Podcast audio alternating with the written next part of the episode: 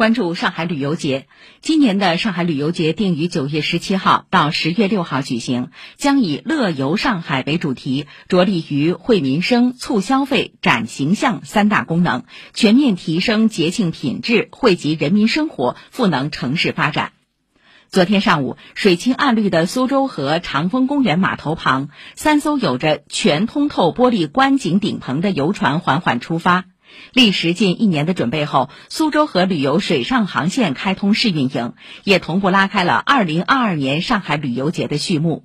苏州河旅游水上航线在进行一段时间的试运营后，相关产品将陆续推向市场。届时，游客可搭乘时尚而精巧的游船顺流而下，饱览苏河两岸美景，阅读一栋栋历经岁月洗礼的建筑。在静静流淌的苏州河上，聆听穿越百年的历史回响；而在岸上的人们看来，游船和乘客也是一道独特的风景。请听报道。游客朋友们，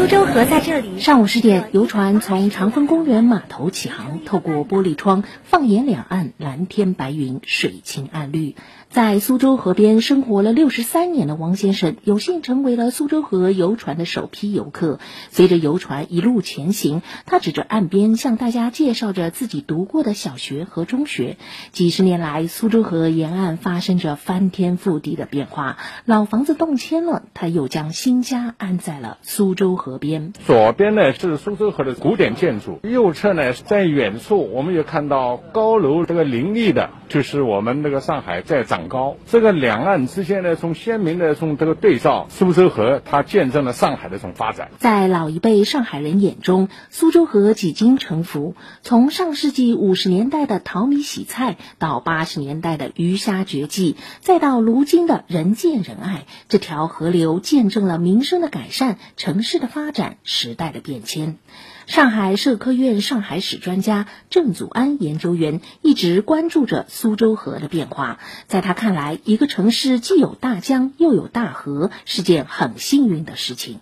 随着多轮水岸联动综合整治，苏州河四十二公里滨水岸线全线贯通。他盼望苏州河早日复航，已经很久了。从上世纪末污染的问题、水上交通管理的问题，就停掉了苏州河上的水上航运。但是，一停掉了以后呢，苏州河上没没船了，变成了一条静悄悄的河流。那现在呢，又恢复了苏州河水上旅游，通过游船呢来来往往，可以看到苏州河两岸的美好的风光，恢复了它的活力。苏州河是十八弯，弯弯有精彩。这里曾经是中国民族工业重要的发祥地，天厨、味精、华生电扇。大龙机器，中国近代工业史上的诸多第一汇聚在河畔。如今这一栋栋老建筑经过修旧如旧，有的成了创意园区，有的变身博物馆。当你走过华政校园，古朴典雅的中西合璧建筑群诉说着一百四十多年教育发展史；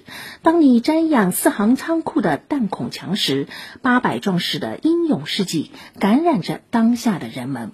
船游苏州河，临岸下船，水岸联动，新的体验方式在旅游人周卫红眼里乐趣无穷。这条上海的母亲河终于可以更深的融入到我们的旅游产品的设计当中。比如说，游客可以从长风地区坐船，沿着苏州河直接到外滩，也可以在中途码头下船，比如说在延庆里、在四行仓库，包括在华镇，可以进行深入到岸上去看我们的建筑。去看我们的街区，感受河流本身给城市带来的美好。苏州河水上航线试运营期间，游船从长风公园码头至外滩源码头，途经昌化路和四行仓库码头，全长约十七公里，直达时长约两小时。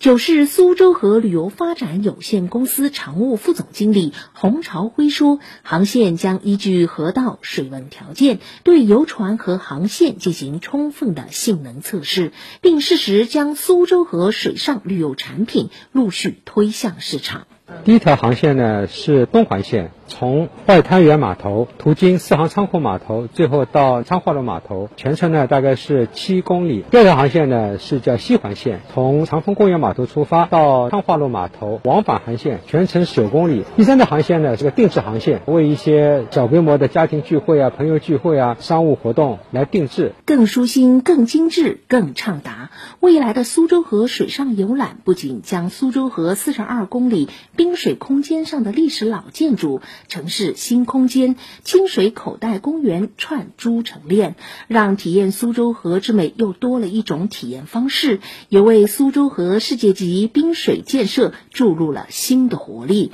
让上海国际大都市的风范更具魅力。以上由记者姚一凡报道。